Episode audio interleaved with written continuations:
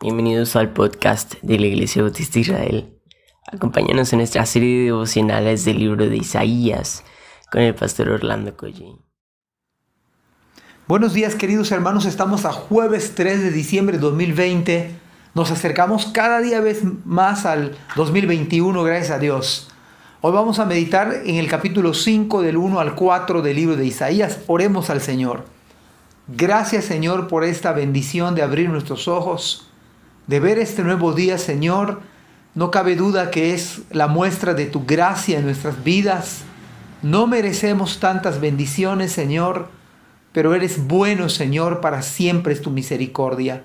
Por favor, háblanos a través de tu palabra en Cristo Jesús. Amén. Dice la palabra del Señor, ahora cantaré para aquel a quien amo un canto acerca de su viña. Mi amado tenía una viña en una colina rica y fértil. Aró la tierra, le quitó las piedras y sembró en ella las mejores vides. En medio de su viña construyó una torre de vigilancia y talló un lagar en las rocas cercanas. Luego esperó una cosecha de uvas dulces, pero las uvas que crecieron eran amargas. Ahora, ustedes, pueblo de Jerusalén y de Judá, Juzguen entre mi viña y yo. ¿Qué más podría hacer por mi viña que no haya hecho ya? ¿Por qué cuando esperaba uvas dulces, mi viña me dio uvas amargas? No soy capaz, personalmente hablando, de entender cómo puede surgir una alabanza en medio del juicio del Señor. Solo la experiencia de su gracia es la única manera de explicar este texto bíblico cómo uno puede cantar alabanzas, como cuando Pablo y Silas cantaban himnos al Señor y los presos los oían. Esta es la obra de gracia del Señor inexplicable. Cristo mismo pensó en una parábola similar y creo, quizás, Cristo estaba pensando en Isaías 5 cuando en Lucas 13 habló diciendo y dijo al viñador, He aquí hace tres años que vengo a buscar fruto en esta higuera. Miren la similitud y, la comparación que podemos hacer con este pasaje. Dice, hace tres años que vengo a buscar fruto en esta higuera y no lo hallo. Córtala, ¿para qué inutiliza también la tierra? Él entonces respondiendo le dijo, Señor, déjala todavía este año hasta que yo cabe alrededor de ella y la abone y si diere fruto bien, y si no, la cortarás después. Se parece mucho. Quizás el Señor estaba pensando en Isaías 5. Pero volviendo al punto de Isaías 5, el que canta es un amigo. El canto tiene que ver con una viña.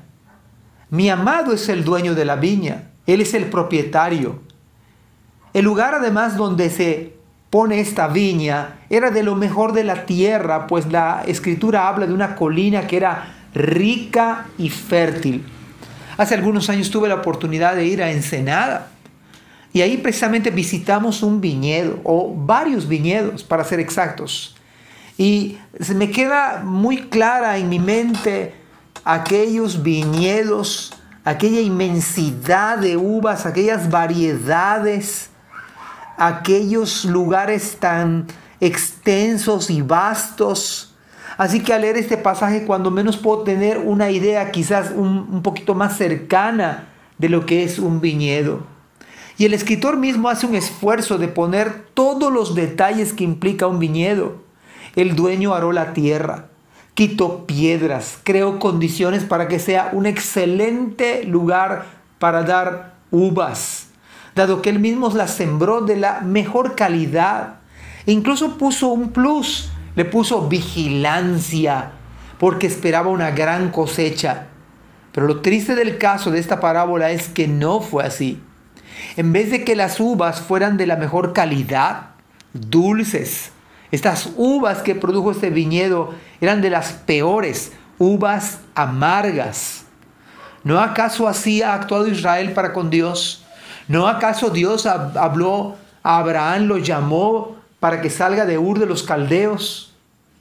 ¿No acaso Dios, para darle una tierra y una descendencia que no, no, no podía este, Abraham contar porque dijo que iban a ser como las estrellas del firmamento o la arena del mar? ¿No acaso fue Israel que fue liberado de esclavitud? ¿No acaso cruzaron el mar en seco? ¿No acaso Dios le dio una tierra que no era suya? Pero se enaltecieron adorando a las criaturas antes que al Creador. Se hicieron de dioses, se postraron ante ellos, adoraron a los Baales, dieron a sus hijos en sacrificio a Moloch, abandonaron al dador de la vida, se encendieron en sus pasiones, hicieron lo malo, no sirvieron al Señor. Estas son las uvas amargas que describe Isaías capítulo 5, no dulces. Pero ¿acaso esto no refleja un tanto nuestra vida?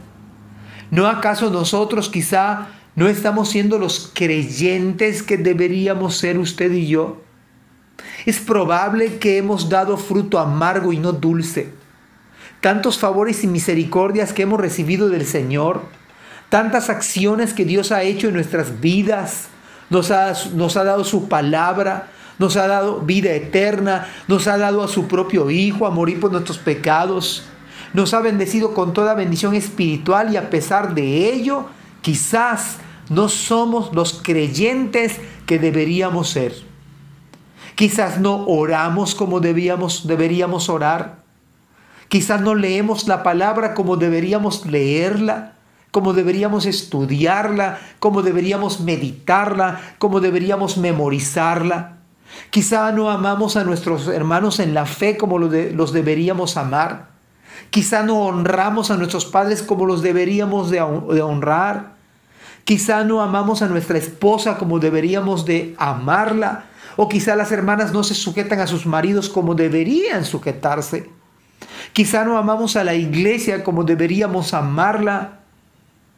Quizá no damos nuestros bienes al Señor como deberíamos darlos. Pero en esta mañana volvamos a la gracia del Señor, que siga haciendo su obra en nuestras vidas, que el Señor por, por, por a través de los medios de gracia, por la predicación, por la lectura de la palabra, por la oración, haga que demos frutos de calidad, dulces para la gloria de nuestro Dios. Haga el Señor que en vez de fruto amargo usted y yo demos un fruto dulce, agradable para nuestro Dios.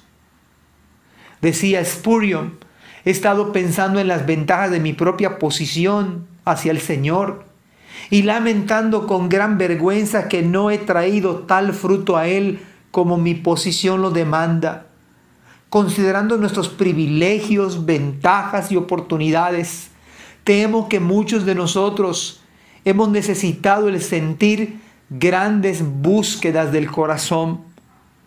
Amados hermanos, que el Señor haga su obra en nuestro corazón y que en su gracia demos fruto dulce para Dios. Que el Señor nos bendiga. Amén. Gracias por escuchar este podcast. Te invitamos a compartirlo y a seguirnos en nuestras redes sociales para que no te pierdas el contenido que tenemos preparado para ti. También nos puedes encontrar en nuestra página web www.ibismerida.org y contáctanos al correo ibismerida.gmail.com. Gracias por acompañarnos. Hasta la próxima.